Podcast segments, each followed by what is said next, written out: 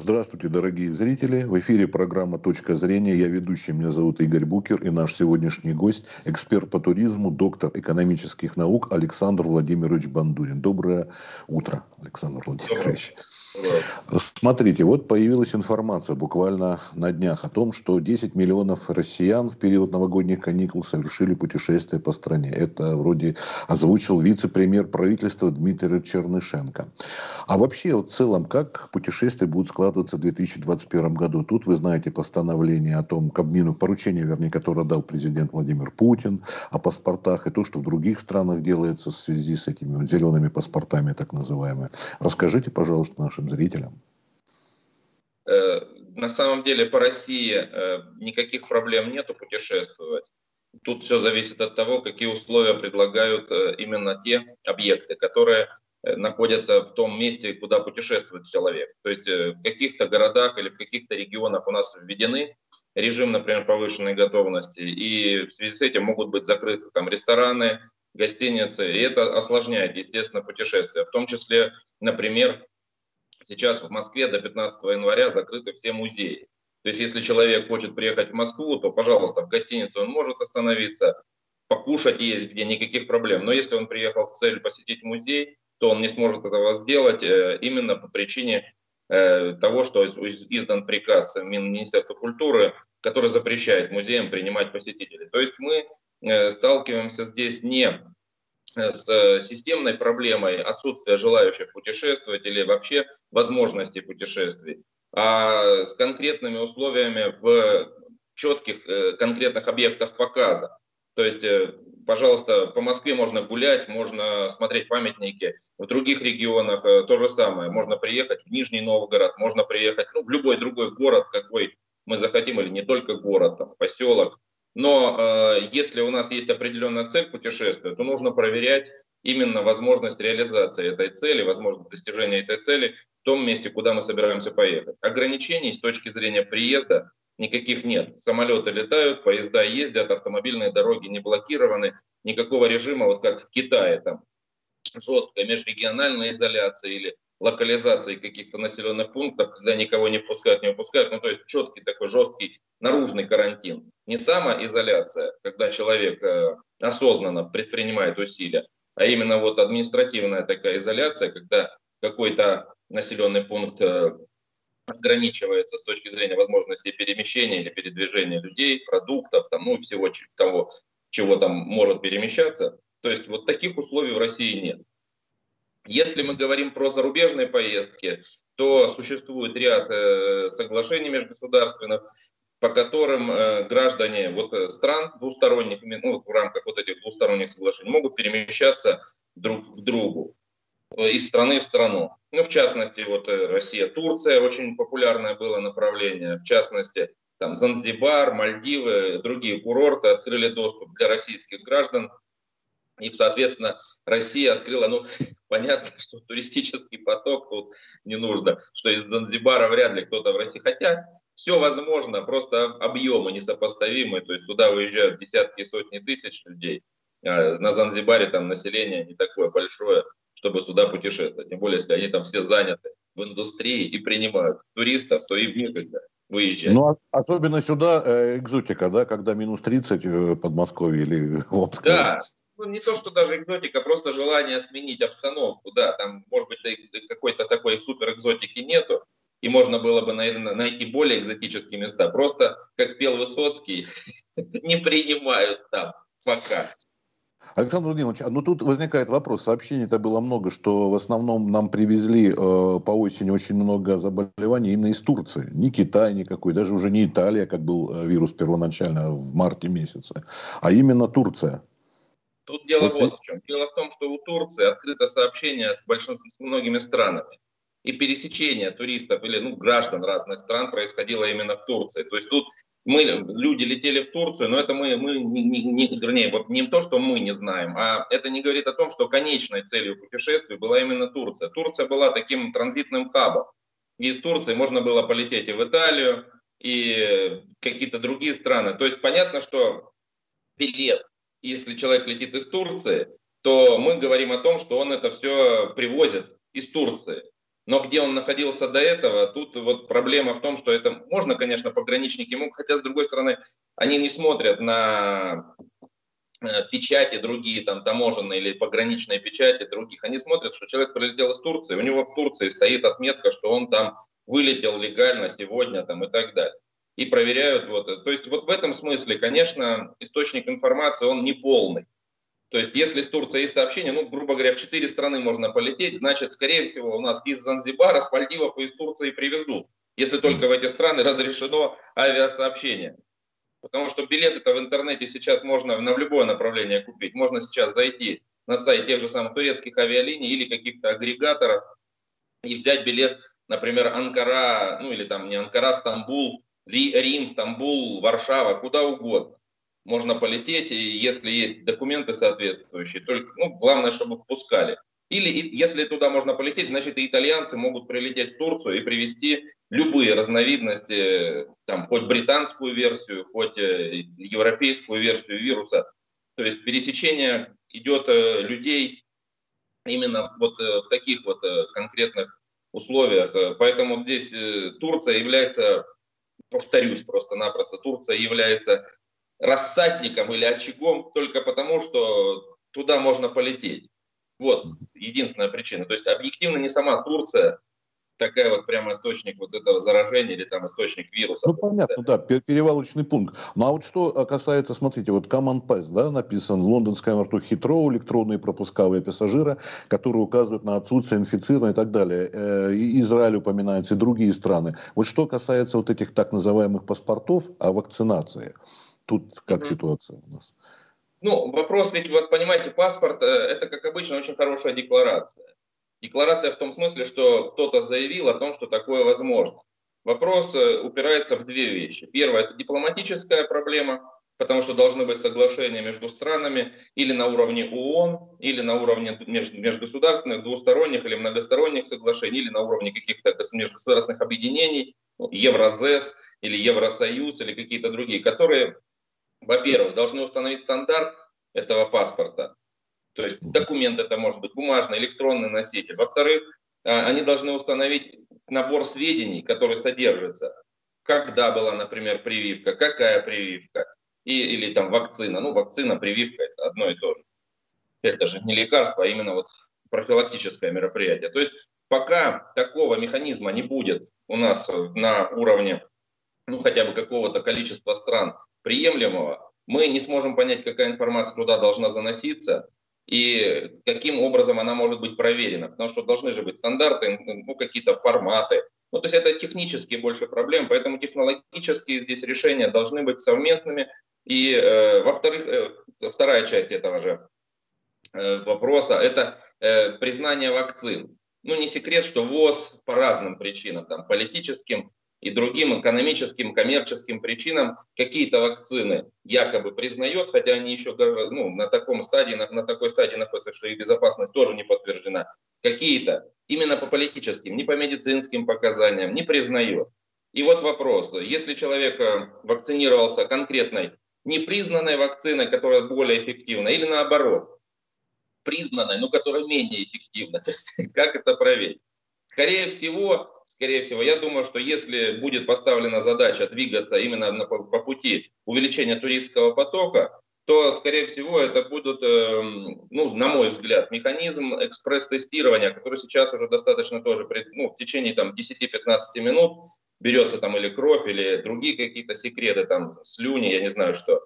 И в течение 10-15 минут э, делается, на, на наличие антител определяется, и человек либо пропускается, либо в карантинную зону отправляется, либо возвращается в страну, из которой он прибыл. То есть тут, поэтому я думаю, что, скорее всего, вот паспорта – это такой долгосрочный, наверное, э, такой механизм э, вообще контроля даже невозможности перемещения, потому что это медицина, это персональные данные, которые, ну, мало ли какие там сведения могут быть э, то есть вот паспорта, на мой взгляд, это, конечно, решение возможно, но не очень близкое. Вот так вот я скажу. Хотя, может быть... А, Александр Владимирович, вы тут видите основная проблема, видимо, в соглашениях между государствами, чтобы вот этот процесс урегулировать. признании а, да, документов и в, в количестве информации, которая в этом паспорте должна быть. То есть вот у нас есть биометрические паспорта и не биометрические паспорта. Но э, а чем, э, смысл в том, что даже в небиометрическом паспорте находится, например, виза, которая содержит какую-то информацию, которая признается тем государством, которое его выдало, и его партнерами. Ну вот шенгенская виза, например. В ней же содержится уже набор сведений, которые необходимы именно тем, кто дает разрешение на прибытие. Точно так же российскую визу, когда человек получает, он тоже уже э, предоставляет информацию, необходимую для прибытия в нашу страну. Вот вопрос теперь, что должно содержаться в этом медицинском паспорте? Какие сведения? Сразу же вопрос, если какие-то сведения, значит в каком формате? В Word, ну я грубо говорю, или это двоичный код, или это ну, какой-то другой э, носитель или не носитель. И, и самое главное, что должно содержаться, когда была сделана прививка, или там количество антител, или группа крови, вот что. Потому что если э, наша, например, индустрия, ну у нас э, вообще медицинская система медицинского обслуживания, она более такая, ну, как говорится, посимашка сделана, то есть она основана на массовом э, таком э, не обслуживании, но если вакцинация, то массовая, если э, лечение, то тоже оно как индустрия целая такая создана медицинская. Например, в других странах почему такое большое количество заболевших? У них нет индустрии, у них страхование, застраховался, тебя будут лечить, не застраховался, не будут. И поэтому у них вот эта персонализированная система медицинской помощи, она очень сильно вот как раз в такие вот моменты эпидемий, таких массовых каких-то заболеваний, она дает сбой. Потому что она ориентирована на высококачественную помощь конкретному отдельному больному. А вот именно когда наступают проблемы с массовой какой-то заболеванием каким-то или с массовой такой пандемией, то там такая система, она дает сбой. Не потому что она плохая сама по себе, просто она, у нее другие цели.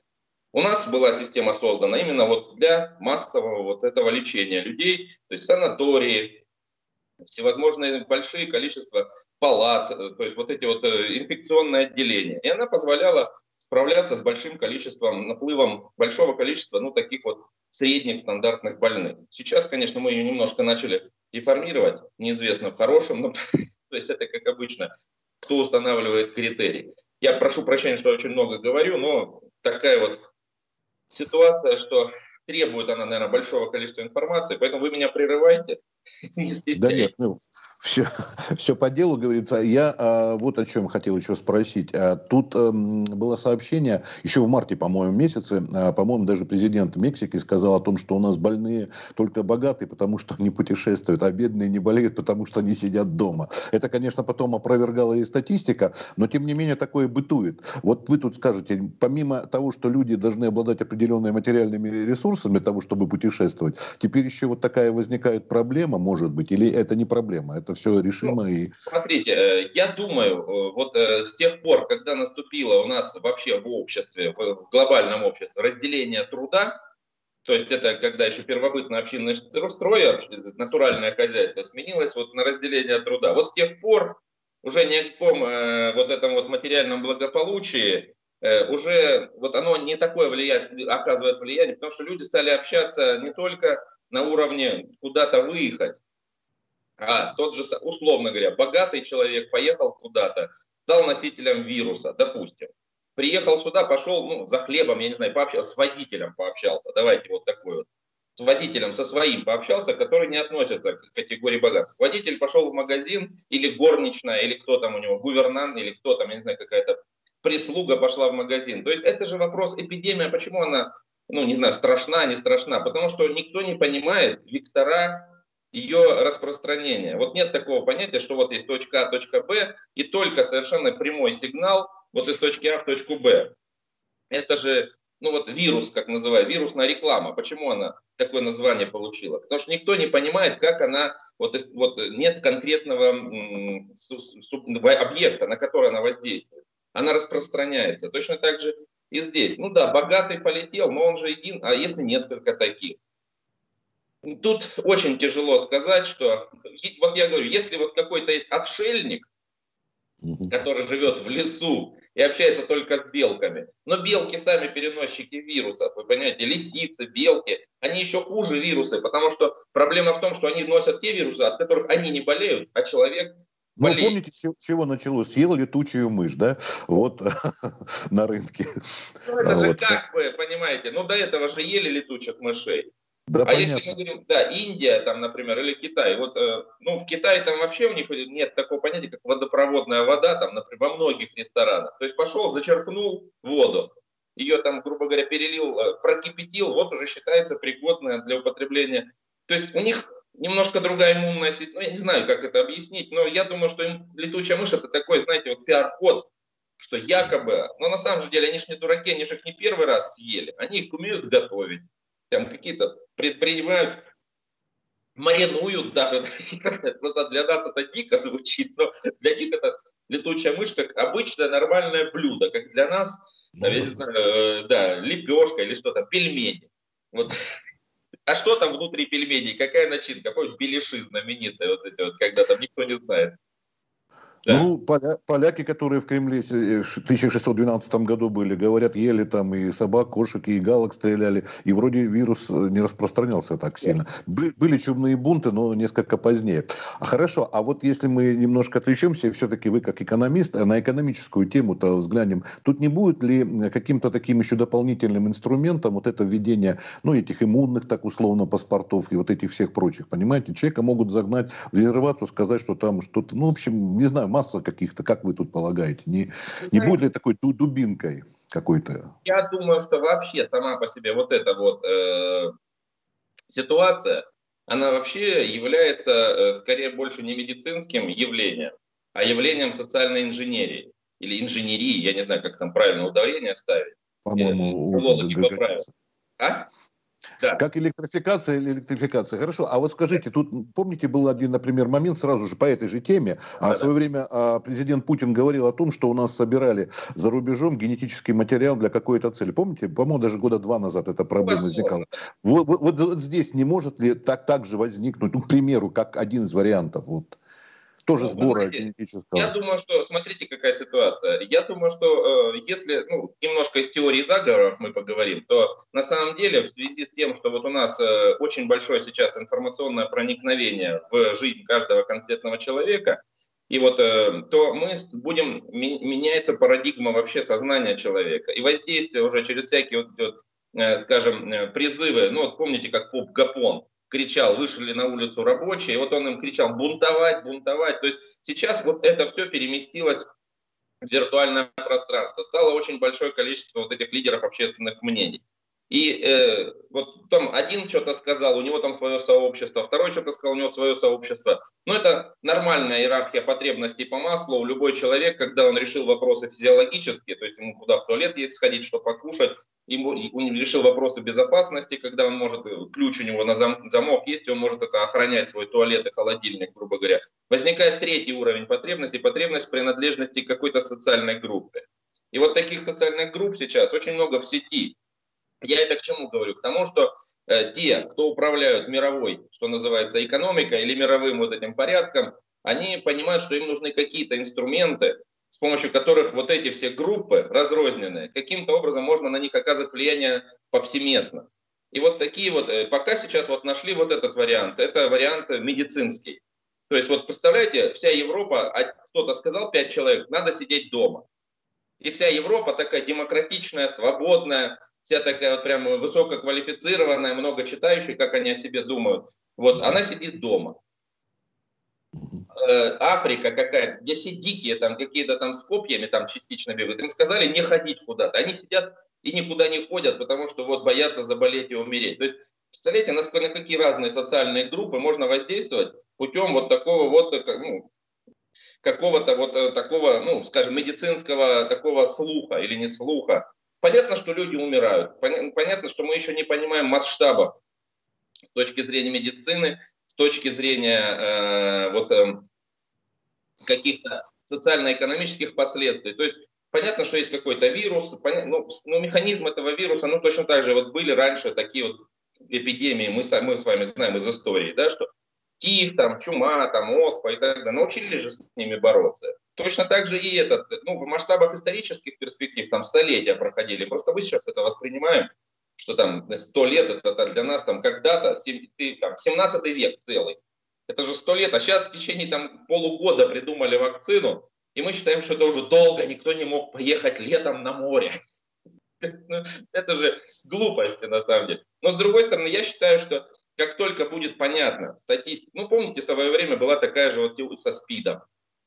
СПИД, СПИД, где сейчас вот эти все крикуны? Да, ведутся исследования какие-то там, ведется какой-то определенный набор работ, в том числе медицинских, там, химических, физических опытов. Но вот эта тема, как вот такой вот некий вулкан страстей, спокойно сошла на нет. Точно так же, вот э, недавно смотрел на одном из сайтов, э, которые там истории, анекдоты и так далее. 2013 или 2000 какой-то год, лучший анекдот дня. Чихнул в автобусе и сказал, не надо было ездить в Китай. То есть и 7, и 10 лет назад то свиной, то птичий грипп пытались нам все время навязать какой-то такой вот э, э, э ну, какой-то вот э, инструмент, опять же, вот этого социального влияния. Когда вот появилось только первые сведения, а вот COVID-19, даже, может, даже еще слово COVID это не было, а коронавирус, там, вот, а вспоминали о том, что был гонконгский грипп в 68-м, и он гораздо страшнее. Та же самая испанка во время Первой мировой войны унесла, говорят, больше даже, чем погибло на фронтах, немало погибло, да, миллионы погибших было, потому что действительно была всемирная бойня, но, тем не менее, вот эта знаменитая испанка и была гораздо вроде серьезнее, чем эта вот коронавирусная инфекция, но таких мер не было. И вот сейчас тоже возникает вопрос о том, насколько это вмешательство действительно в личную жизнь. На Западе, где люди, вы знаете, вначале, под, э, помните, свободно перемещались люди до 2001 года, пока башни-близнецы не рухнули по Америке. Можно было там Ивановичем Иваном назвать, ну, хоть даже русским. Хакеров еще русских тоже не было. Вот. А теперь э, еще помимо терроризма появилась проблема ковида, и теперь человека могут просветить и на медицинские показатели. Конечно. Вот. Ну, большой брат, он всегда за нами наблюдает. Вон, видите, как большие информационные гиганты сейчас пытаются оказывать влияние и в информационной среде, когда ограничивают распространение информации, в том числе, вот там, например, наши российские ресурсы какие-то там пытаются ограничить. С другой стороны, они влияют даже на внутри э, страновые какие-то каналы распространения. То есть человек, э, посчитали человека каким-то неугодным, и просто блокировали его аккаунты. И э, он не может получить... То есть здесь, получается, видите, источники, не источники, а, скажем, субъекты влияния, те, кто влияет, они начинают смещаться из вот этого традиционного нашего, э, скажем, э, финансово-экономического, э, вот, ну, то есть вот эти банки, которые там могли кредитную историю, вот эти все вещи, и на основе этого собирали информацию о человеке, требовали предоставления чего, как, потому что якобы страхование жизни, залоги и так далее. Сейчас вся вот эта вот э, субъектность смещается в сторону вот этих вот информационных, потому что там сейчас у нас те, кто обладает информацией, потому что человек заказывает через интернет. Поэтому поисковые системы, они сейчас становятся источником и субъектом сбора вот этой вот все равно массы персональных данных вот э, последние вот эти изменения э, политики конфиденциальности в мессенджерах, когда они напрямую заявляют, что теперь мы будем предоставлять информацию таким вот информационным, ну, каким-то другим социальным сетям, чтобы они могли более точно рекламу, более С WhatsApp точно... сейчас примерная ситуация, вот, которую я просто не называю, да, их просто говорю mm-hmm. мессенджер, да, то есть вот вот ситуация, которая э, вот наблюдается, то есть все равно есть источники влияния. Кто за ними стоит? Мы, я не хочу даже на эту тему предполагать. Но то, что все равно есть вот этот так называемый, скажем, большой брат, который пытается собирать всю информацию, чтобы воздействовать, это, ну, это очевидно, тут ничего страшного в этом нету, просто мы должны с этим смириться, ну, вот такие мы. Все равно кто-то за нами наблюдает всегда. Нет, ну мы говорим о том, что действительно очень много наднациональных, а именно, да, потому что в тех же, допустим, находящихся на территории, скажем, Соединенных Штатов Америки, какие-то компании, но ну, у них входят люди самых разных государств. Да та же Ухань, говорят, там и китайцы, и французы работают. Ой, помимо китайцев, французы, американцы, да. Вот, да. и многие признают, кстати, эксперты, что вот получается, что не государственно уже, а вне границ это все. Есть э, наднациональные корпорации, транснациональные корпорации. Вот, вполне возможно, потому что, говорю, я вот, например, все время вспоминаю и с некоторыми экспертами этот случай. Помните, когда закрыли небо над Европой из-за того, что вот этот сложно выговариваемый исландский вулкан бабахнул, и якобы пыль от него вот это попадает в турбины самолетов, поэтому давайте пару дней не полетаем, чистое небо с космоса просветили, и спокойно все спустили на тормозах, уже забыли об этом. Конечно. Теперь вот ковид. Запустят следующее, видимо, что-то. Хорошо, значит, э, в заключение, может быть, что-нибудь вы нам скажете тогда, потому что да. передача подходит к концу. Я думаю, что Видите, э, проблема в том, что турист, э, он активен только в плане выбора маршрута и выбора некого такого для себя набора точек посещения. А пассивен он в плане вот разрешения и ну, возможности разрешения на перемещение. Поэтому тут просто надо, ну не то что смириться, но не, по, не понимаете, ну это тоже бизнес, и он тоже борется за свои какие-то интересы, права, и естественно он будет бороться за то, чтобы э, способы и э, как каналы, я не знаю, легкость перемещения все равно усиливалась, то есть облегчалась способы перемещения, потому что все все равно понимают, что денежки везут. То есть турист это не просто какой-то человек с фотоаппаратом, это человек, который покупает очень много всяких разных дополнительных услуг том, там, куда он приезжает. Почему все заинтересованы в том, чтобы приезжали люди из других каких-то регионов и стран? Потому что они везут конкретные деньги. Поэтому, естественно, что как только сейчас инструмент вот этот общественных вот этих манипуляций будет отработан и конфликты интересов будут отрегулированы, естественно, все будет облегчено. И паспорта эти ну, не знаю, понадобится, не понадобится, наверное, понадобится. Но это то же самое, как виза. Хочешь предоставлять информацию и получить визу и поехать, ты предоставляешь, едешь. Не хочешь предоставлять информацию, никакой визы не получаешь, путешествуешь совершенно в другом направлении. Точно так же с этими паспортами, ну, вакцины, как, не знаю, как их, прививочными паспортами. У нас же есть медицинские книжки. То есть все равно вся история всех вот этих прививок, всех болезней, история болезни, она вот в, этой вот, э, в этом документе причем сейчас в связи с введением номеров социального страхования, она ну, все равно существует. И все равно про нас известно, какие нам делали прививки с самого рождения. Поэтому э, хочешь ты эту информацию куда-то дальше предоставлять, вот она, уже есть. Вопрос э, ее использования, но это уже вопрос более компетентным органам, как они могут это, потому что все равно эта информация существует, она есть, надо этим просто смириться и спокойно жить. А многие люди даже пишут вон, в социальных сетях, я сделал вчера прививку. Но это же все дети, которые сейчас рождаются, они уже на, ну, с детства, то есть я там ходил вчера в больницу, ну, то есть все это уже известно всем. И кому надо, поэтому бояться этих паспортов, вот если говорить про эти паспорта, не нужно. Эта информация про нас все равно известна. Если кому надо, он ей воспользуется. Если кому надо для поездок и хочется... А вот если, если кому не надо, тут другой вопрос. Когда этим занимаются, допустим, компетентные органы, а когда она попадает, бог знает кому и как это может обернуться, вот ну, тут уже... Как вам сказать? Я же, вы понимаете, ну, ну вот обратная сторона того, что вот сказал президент Мексики, что вот эти самые злоумышленники, они что же охотятся за теми, кто, как бы вот, ну, назовем это носители вируса по версии президента Мексики. То есть они готов, охотятся за теми, у кого что-то есть. Ну, надо тут просто, это же вообще, вот есть вот термин, мне очень понравился, такой социальная и финансовая гигиена. Но если ты понимаешь, что существуют сейчас вот эти мошенники финансовые, ну не надо хранить, значит, ну как-то надо предпринимать усилия. Не то, что это такие советы тоже дешевые, но надо предпринимать какие-то усилия по э, именно финансовой гигиене. Не отвечать на звонки или самому перезванивать э, в банк, если... То есть это же не проблема. Ну, ну, понятно, что тут нельзя давать универсальных рецептов, и очень умным тоже не нужно казаться. Я вот не хочу вот этого, чтобы сказать, что вот все дураки, которых обманули. Ну, всех Нет, До, до, до всего этого мы помним даже 70-е годы, когда а, нормальная взрослая женщина с высшим образованием идет, видимо, в каком-то, может быть, состоянии, подходит цыганка, и она с нее начинает сама снимать с себя кольца и отдавать. Это ведь было, да? да? Вот такое. Поэтому вроде казалось бы, ну вот это понятно, что это было всегда, да.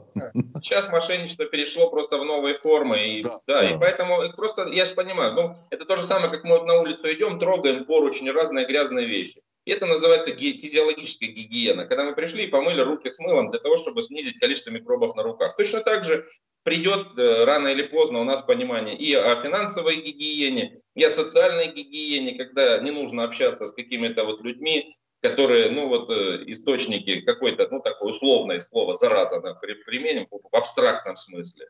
То есть это все правила устанавливаются. Просто я же говорю, у нас так все быстро сейчас развивается. Культура-то формировалась, вон, греческая культура, мы говорим, она формировалась несколько веков. Интернет у нас там 10, ну, 20 лет. Ну, какая может быть культура сформирована такая устойчивая? Правила еще до сих пор формируются. Через некоторое время, конечно, сформируется вот это вот правило и социальной гигиены, и финансовой гигиены. Просто время еще недостаточно такое, ну, как, не знаю, я думаю, что мы мыслим очень такими вот, ну, как говорится сейчас, клиповое сознание, пятиминутное. То есть человек, если больше пяти минут информации, уже не воспринимает. Вот точно Ваши так же Ваши да. слова о том, что прикасаемся к поручням и так далее, напомнили, знаете, вы, мы с вами примерно одного поколения, помню еще да. газированные автоматы с газированной да. водой, когда все пили из одного стакана, и, в общем-то, так массово э, заболеваний не было, а водичка иногда даже не доставала до донышка. Да. Такое было, помните, да? Трехкопеечные да, а я помню, что алкаши брали на ночь, когда уже никто не пьет, пили, а потом возвращали стакан, и утром уже его мыл а и пил. Потом, потом их стали привязывать веревками всякими этими стальными да, да, тросиками. Да, Хорошо, да. спасибо огромное. С нами был эксперт по туризму, доктор экономических наук Александр Владимирович Бандурин. Всего доброго, не болейте и с да, прошедшим праздником. Сегодня, кстати, Старый Новый год, да, 14 да. Поздравляю. Праздник, который понятен только нам. И, и погода праздничная, прям. Да. До свидания. Тоже До свидания. здоровья. Спасибо.